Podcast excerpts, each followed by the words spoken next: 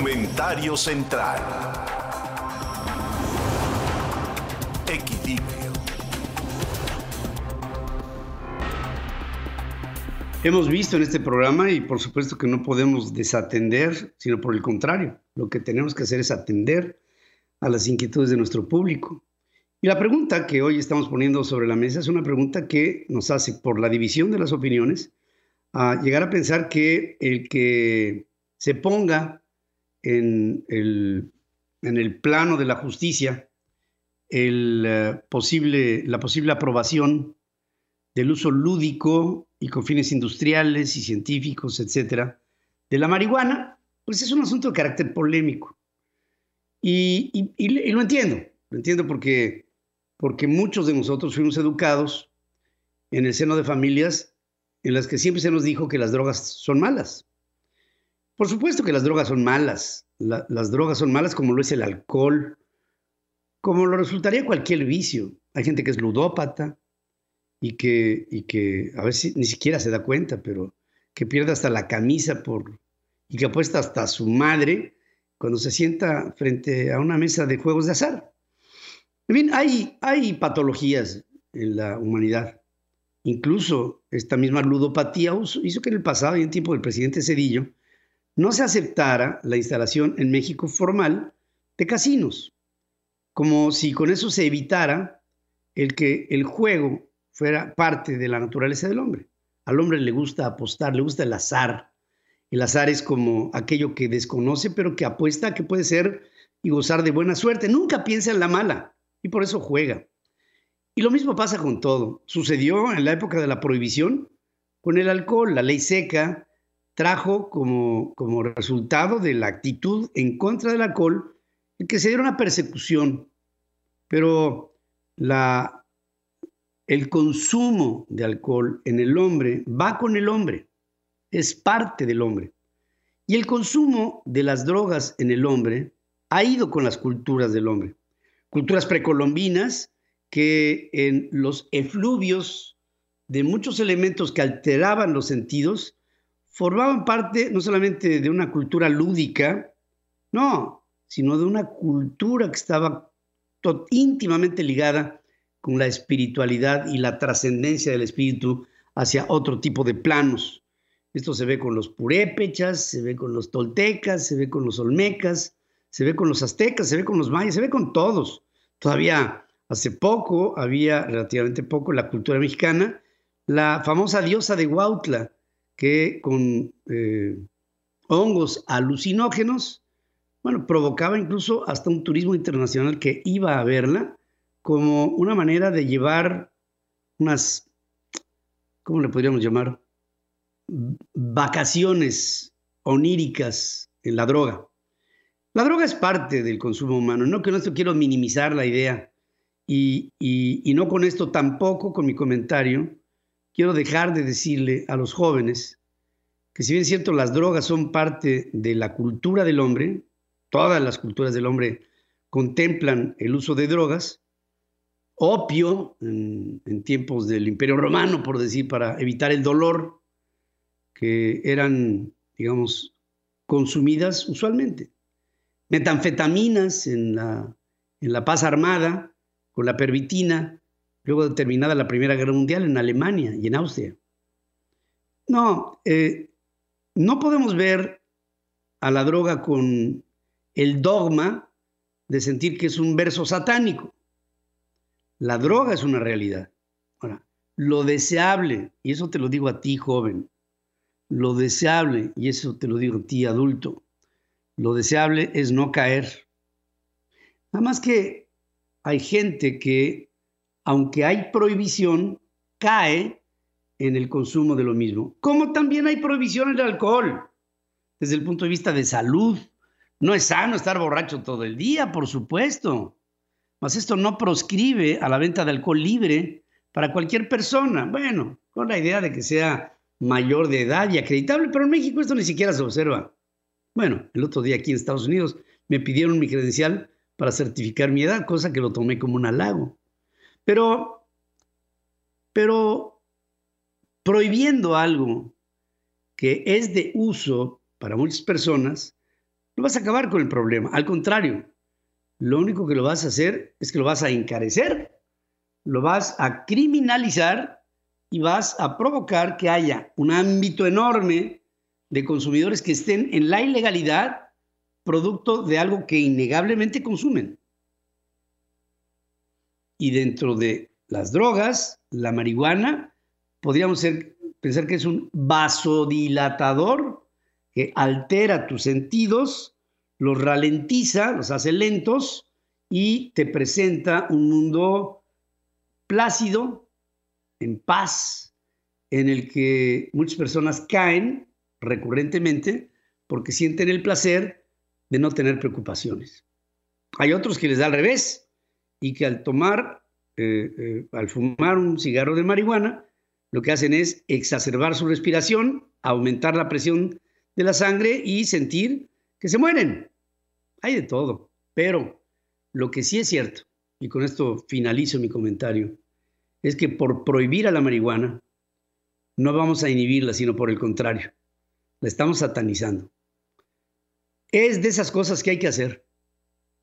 Y desde el punto de vista de ejercicio del Estado de Derecho, es mucho más importante tener a la industria de la marihuana del lado de la ley y de la justicia y del orden que del lado de la ilegalidad y la persecución. Sé que no es el mejor de los mundos, pero es el menos malo de ellos, porque lo otro es entrar a un terreno de lo ilegal y a un joven de 17 años le dices, vas a fumarte este cigarro de marihuana. Habrá muchachos que van a decir que no, pero habrá otros muchos que le van a entrar y que no les va a importar si es legal o ilegal. Lo único que les va a importar es la marihuana, independientemente de si están o no bajo el cobijo de la ley. Tenemos que pensarlo y ser sensatos y entender que hay cosas que aunque uno no las toma como propias, yo no voy a favor de la marihuana, pero sí voy en contra de que sea proscrita, porque nos deja más males que bienes. Y si ya es un efecto, es mejor que le deje dinero al país y no que nos quite dinero por andar persiguiendo algo con lo que nunca vamos a acabar. El tráfico de drogas es algo que no se acaba. Regreso luego de esta pausa.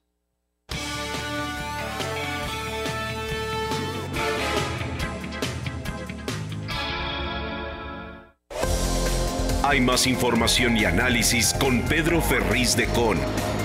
Al regresar de una pausa.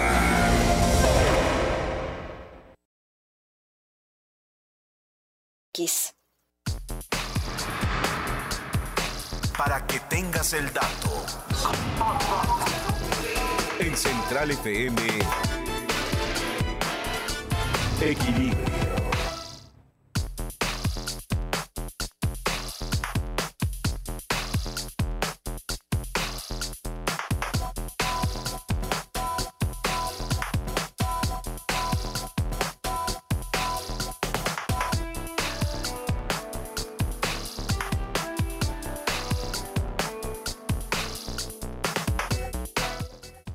Bueno, y para que tengas el dato, quiero entrar en algo que se me hace muy interesante. Fíjese que hay un colectivo internacional de hackers que afirma haber obtenido una gran cantidad de información de cámaras de seguridad recopilada por una startup que se llama Bercada Inc. de Silicon Valley. Esto en hospitales, en empresas, en cuarteles de policía, en prisiones, en escuelas. Entre las empresas afectadas por esta intrusión está el fabricante de automóviles eléctricos Tesla y el proveedor de servicios en la nube Cloudflare. Los hackers afirman haber accedido al archivo completo de videos de los clientes a través de Vercada y esta filtración de datos tuvo la intención de mostrar la omnipresencia de la videovigilancia y la facilidad con la que se puede ingresar en estos sistemas, según dice Tilly Cutman, quien estuvo al frente de este hackeo masivo. Por ahora, representantes de Tesla, de Cloudflare y de otras compañías se habrían visto afectados por este masivo hackeo en cámaras de seguridad, pero han declinado solicitudes de comentarios al respecto, tratando, antes de responder a cualquier cosa, primero hacer una recopilación interna de lo sucedido para ver cómo es que esto se puede corregir. ¿A qué va toda esta información? Bueno, pues a un sentido muy, muy, muy clave, ¿no? La, la supuesta seguridad que se busca a través de la tecnología está muy débil y puede ser penetrada en cualquier momento. Ahora es un grupo de hackers que solamente hicieron el hackeo para denunciarlo, pero el día de mañana podría ser un grupo de hackers que podrían hacer lo mismo, pero para aprovechar esas debilidades y aprovecharlo entonces. ¿En, fines de qué? Pues de aquello que trata de inhibir el sistema establecido, para que tengas el dato.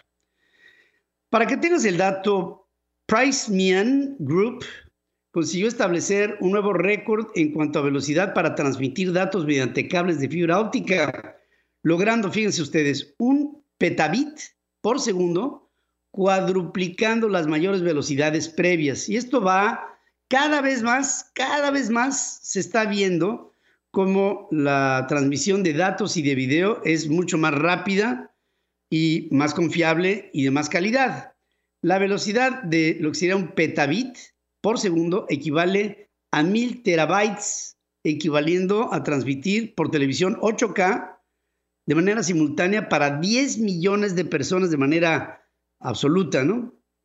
Lo que hace a este tipo de cable parte básica para el despliegue de una red 5G, que esto va a ser lo nuevo y esto va a ser extraordinario. Esto para nuestras transmisiones, bueno, ya me, me froto las manos porque me da extraordinario entusiasmo el upload que esto nos puede dar para nuestras transmisiones y la recepción de parte de todos ustedes. Se destaca que no se trata de un éxito individual, ya que se consiguió conjuntamente con Nokia Bell Labs, siendo un logro que aplicará para telefonía móvil, internet, terminales Wi-Fi, entre otras alternativas de tecnologías de la información. PriceMian Group es una empresa considerada líder global en la industria de sistemas de cable de energía y telecomunicaciones, como los que se han tenido a nivel submarino entre macizos continentales, para que tengas el dato.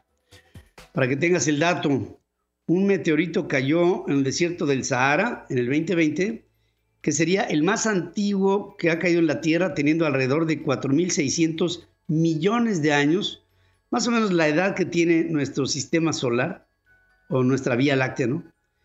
siendo así la pieza más añeja conocida de magma espacial.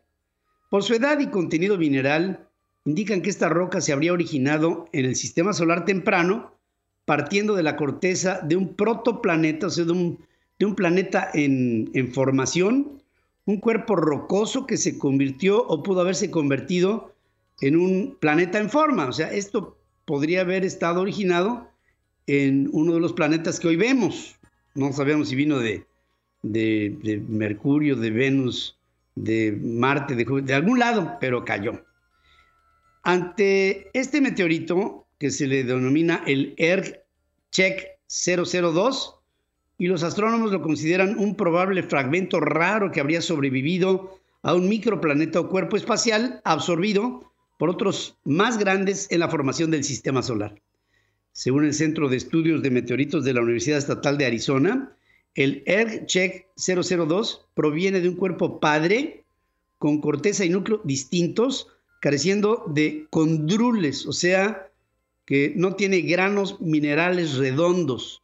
Esta característica de prisma hace que este meteorito, antes de llegar a la Tierra en el 2020, pudo, por supuesto, haber pasado por un montón de vicisitudes que, si bien es cierto, no lo degradaron porque, porque en, el, espacio no se, no se intemperizan las cosas, porque no hay condiciones climáticas ni atmosféricas, sí pudo, por la propia velocidad relativa, haber hecho que su conformación rocosa hubiera acabado en prisma en lugar de en redondeo, en evidencia de la velocidad que llegó a tomar, para que tengas el dato.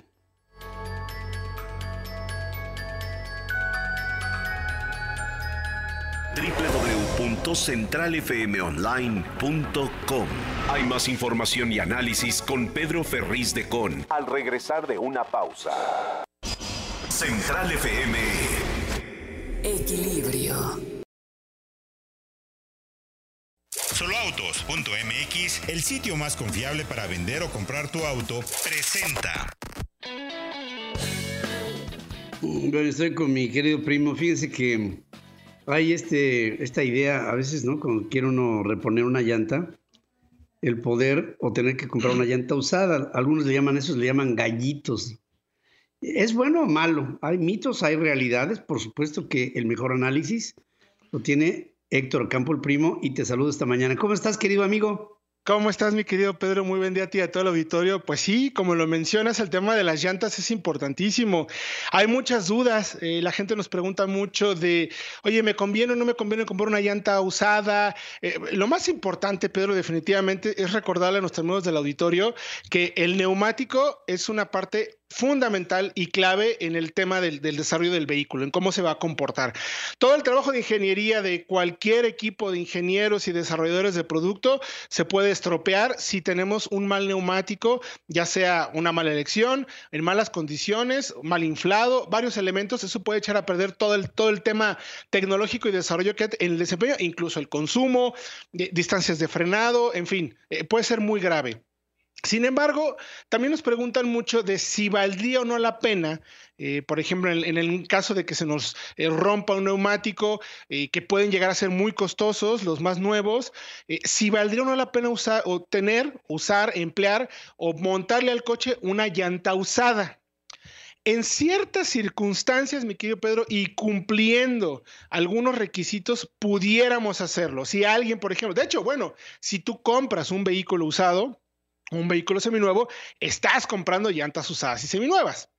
El tema es que revises bien cómo están para que garantices sobre todo la seguridad tanto de tu parte como de quienes están a bordo del vehículo, ¿no? Y, y, de todos los que están alrededor tuyo. Entonces, lo más importante es que cuando quieras elegir un neumático, si por alguna razón vas a elegir algún neumático usado, lo más lógico, lo necesario, obviamente la medida en la que tienes que tener. Incluso podríamos por ahí recomendar que si se te rompe un neumático, bueno, cambies dos neumáticos usados. Eh, podrías hacerlo para evitarte cambiar las cuatro llantas, que puede llegar a ser muy costoso, o cambiar solamente dos. Lo más, lo más recomendable es que cuando se te ponche una llanta o se te rompa, cambies dos llantas y que esas más nuevas las pongas en el eje posterior. ¿Por qué en el eje posterior? Porque finalmente es el eje que si se llega a reventar una llanta o algo es más difícil de controlar y es, digamos, el de cierta manera el que lleva la guía en términos eh, de control. Si tú pierdes el coche en la parte posterior es mucho más difícil de controlar que si lo pierdes en la parte delantera. Entonces se recomienda eso. Y si vas a comprar usadas, en México no tenemos una regulación como existe en, en países de primer mundo. En Alemania sí se te permite usar neumáticos usados, o sea, montar neumáticos usados en tu coche, siempre y cuando cumplan con tres características principales. Eh, el dibujo del neumático, de acuerdo en que el dibujo de la llanta lo que hace es evacuar agua, no es un tema de dibujo por, por tema de diseño, sino evacuar agua para evitar el famoso aquaplaning, cuando vamos circulando, debe de ser de por lo menos 3 milímetros. Y para saberlo nosotros, una moneda de 5 pesos, que todos tenemos una moneda de 5 pesos en México, el dibujito ya ven que tiene como un centro de un color diferente, eso nos puede ayudar a saber si por lo menos cumple. Hay que considerar también, mi querido Pedro y miembros del auditorio, que aunque montemos esos neumáticos, los vamos a tener que cambiar mucho antes de lo que se cambiarían unos neumáticos nuevos. Y al mismo tiempo, necesitamos revisar eh, el hombro, de la, o sea, es decir, la cara, lo que vemos de, de, la llanta, para que no tenga abolladuras o no tenga los famosos chipotes o cosas por el estilo, que eso podrían ser muy peligrosos. Y de cierta manera, revisar por dentro que estructuralmente no tenga nada roto.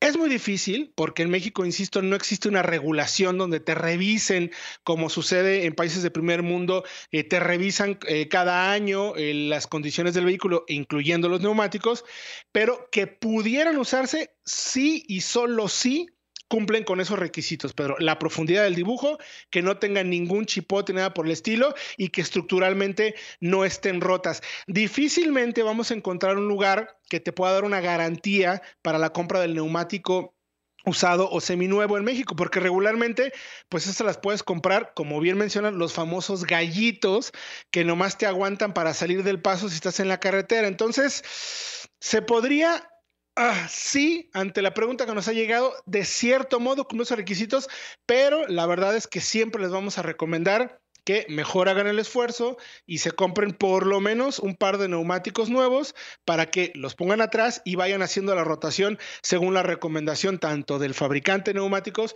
como de la agencia o distribuidor donde estén llevando su coche a servicio, me quiero Pedro. Pero bueno, un tema interesante que finalmente afecta o no a nuestro bolsillo, pero más importante, podría afectar la seguridad de todos los que estamos a bordo, ¿no? Claro que sí, y estos gallitos pueden ser arma de dos filos. Sí. Eh, entiendo que en un país con limitaciones económicas como es el nuestro, los gallitos se usan, incluso se usan en el transporte comercial. Exactamente. Y, esto, pues hay que decirlo, ¿no? Ha causado muchos accidentes. Totalmente. A veces funciona, a veces no. Y, yo creo que ahí sí, en esa parte, pues no sé, yo, yo, yo, no se los pondría, vamos a ponerlo así. Yo no se los pondría. Entiendo que, que las limitaciones ahí están, pero desde como dices tú, pues, es un elemento vital, es el que da, te da contacto con el piso. Y el coche rueda, y si el coche rueda, pues imagínate eh, que tengamos algo que vas a cierta velocidad y te reviente, y pues, te, ¿para qué te cuento? ¿Para qué te cuento? Efectivamente, Pero sí, eso es un tema muy delicado, entonces la recomendación final sí tiene que ser mejor gástenle un poquito más y cómprense sus llantas nuevas para evitarse alguna sorpresa innecesaria que luego puede ser hasta más costosa y dolorosa, me quiero Pedro, la verdad. Por supuesto, por supuesto. Hay, hay asuntos mucho más importantes a cuidar, entre ellos la vida. Correcto. Gracias como siempre, Héctor, querido. Encantado, mi querido Pedro. Recordarles a todos que esta información la pueden encontrar en soloautos.mx o en centralfmonline.com para que estén bien enterados y pues tomen buenas decisiones a la hora también, ¿por qué no?, de cambiar neumáticos. Gracias, Héctor.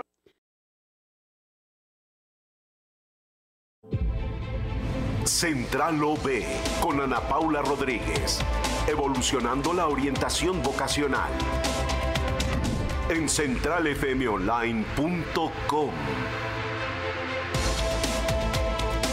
Nadie, nadie somos iguales, nadie, todos tenemos eh, inclinaciones diferentes hacia el aprendizaje.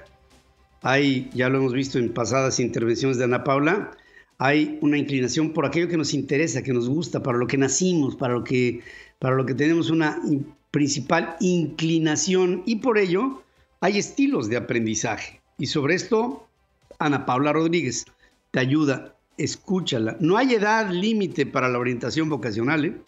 Esto es algo que se, puede, se me puede presentar a mí. De hecho, se me ha presentado. Y te saludo, Ana Paula. ¿Cómo estás? Buenos días. Hola, Pedro. Buenos días. Buenos días a todo el auditorio. Muchas gracias por el espacio. Como siempre. es un este gustazo, de verdad. Oye, hoy hice trampa con mis perros, les di carnaza, así que no vamos a tener ladridos. Yo, fíjate que estaba yo a punto de decirte, oye, no oigo nada, pero, pero, bueno, pues sí. Este, entonces apúrate antes que se la acaben. Sí, sí, sí, sí, sí, me, me apuro.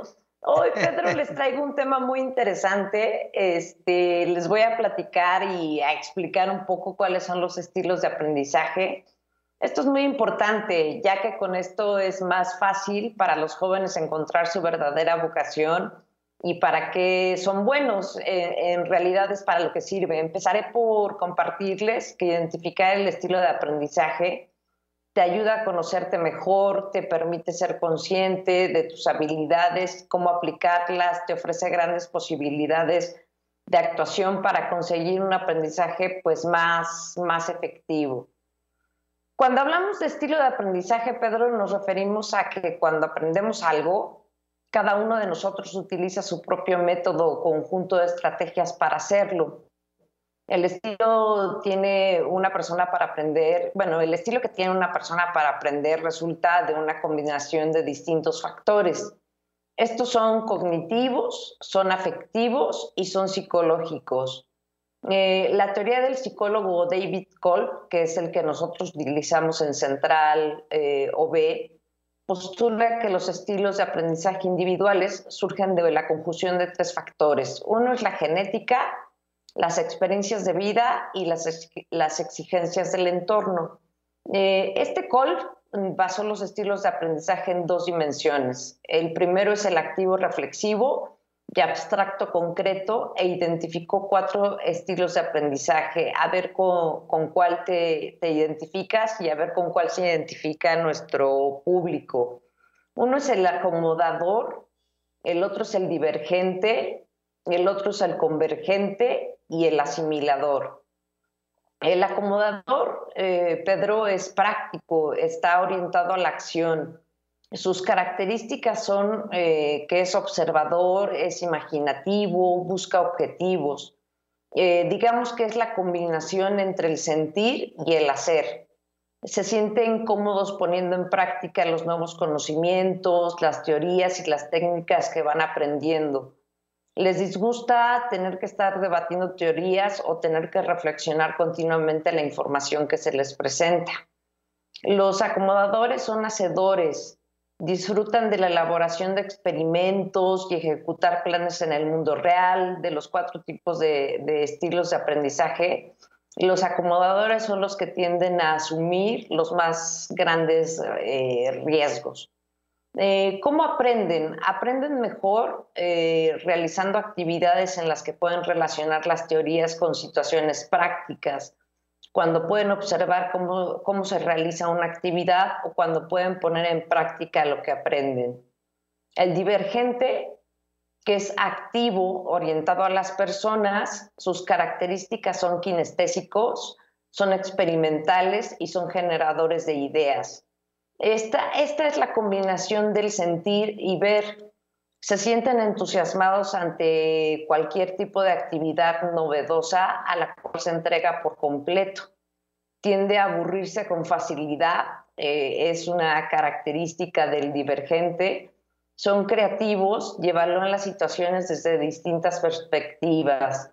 Los divergentes suelen ser emocionales y, muy creativos, disfrutan de la lluvia de ideas, dan, dan nuevas eh, teorías este, para llegar a nuevos conceptos.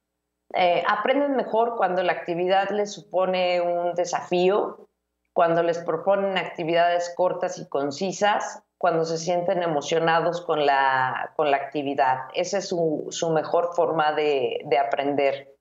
Y después viene el convergente, que el convergente es racional, es, es un estilo racional, está orientado a la tarea, tiene como característica, este es muy, muy especial, Pedro, porque es una característica analítica, es organizado y gusta de la experimentación. aquí es la combinación de pensar y hacer.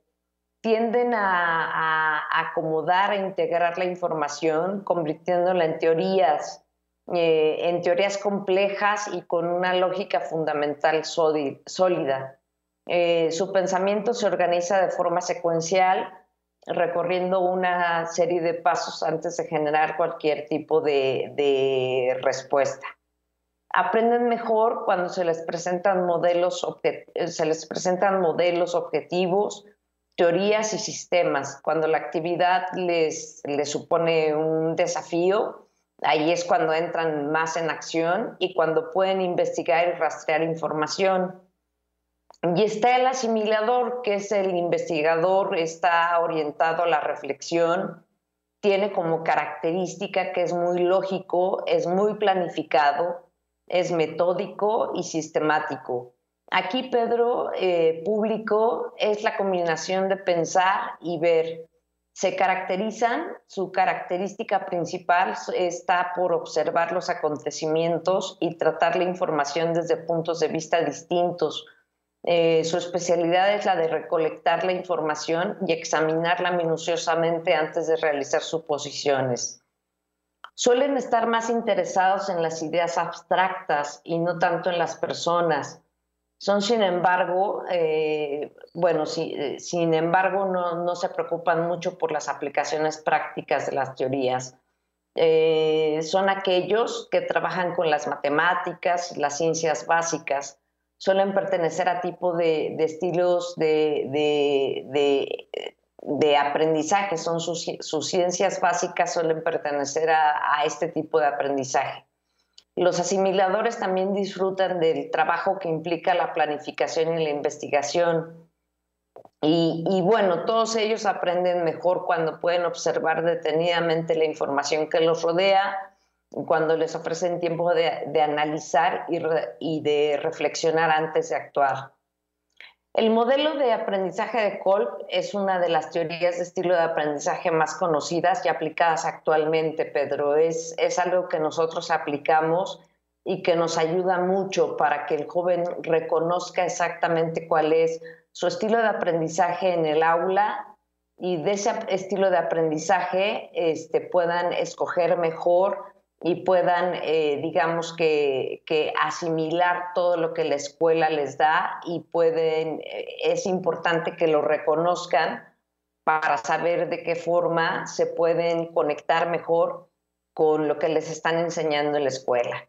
Entonces, pues, eh, perdón, perdón, dime, dime. Sí, no, no, digo, aquí lo, lo, realmente importante es que nos conozcamos y que sepamos qué de estas clasificaciones es lo que tú eres lo que cada uno es y esa es la guía que tú les das y que puede servirle a un individuo para decir, ah, yo no sabía que yo me baso en conceptos que pasan por el análisis, eh, digamos, abstracto de las cosas, otros que les gusta verlo físicamente, eh, otros que se van por la teoría, otros que se van por la práctica, otros que se van por, por, por lo visual, en fin, cada quien tiene una forma por ejemplo, yo tengo una memoria muy mecánica, yo escribo algo, no se me olvida nunca, yo veo algo y tampoco se me olvida, pero, pero hay cosas que de repente oigo y no capto, pero pues, es, pues es producto de como soy, o sea, ahí sí, eh, como dice este, Pedro Infante, yo soy como soy y no me parezco a nadie. Y así es cada uno de nosotros en el aprendizaje, es por eso que es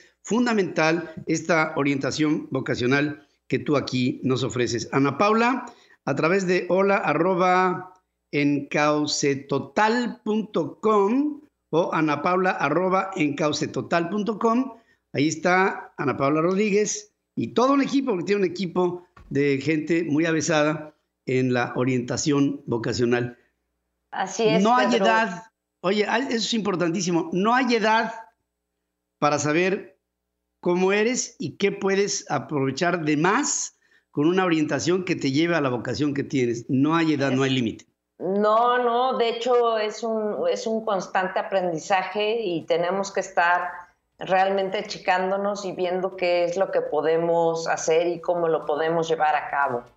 Por supuesto que sí. Querida amiga, Oye, Pedro, mando un abrazo. Yo quiero aprovechar el espacio. La próxima semana les voy a traer una sorpresa este, para todo tu público. Este, es una sorpresa que se llama Encauce y ya les platicaré de qué se trata. Es una plataforma digital en donde todo tu público va a poder entrar y va a poder encontrar específicamente a qué se, eh, se pueden dedicar. Entonces, la próxima semana, si me permites, les puedo platicar un poquito de Encauce para que puedan, eh, pues todo tu público puede encontrar exactamente, aunque ya estén trabajando, aunque ya estén estudiando, puedan encontrar perfectamente cuál es su camino a desarrollar.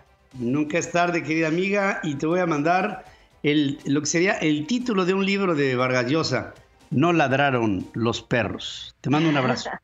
ok, igualmente Pedro, te agradezco mucho. Muchas gracias al auditorio. Gracias, vamos a hacer un corte, regreso con más noticias. La hora central.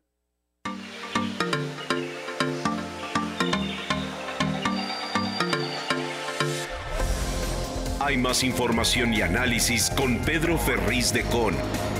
Al regresar de una pausa.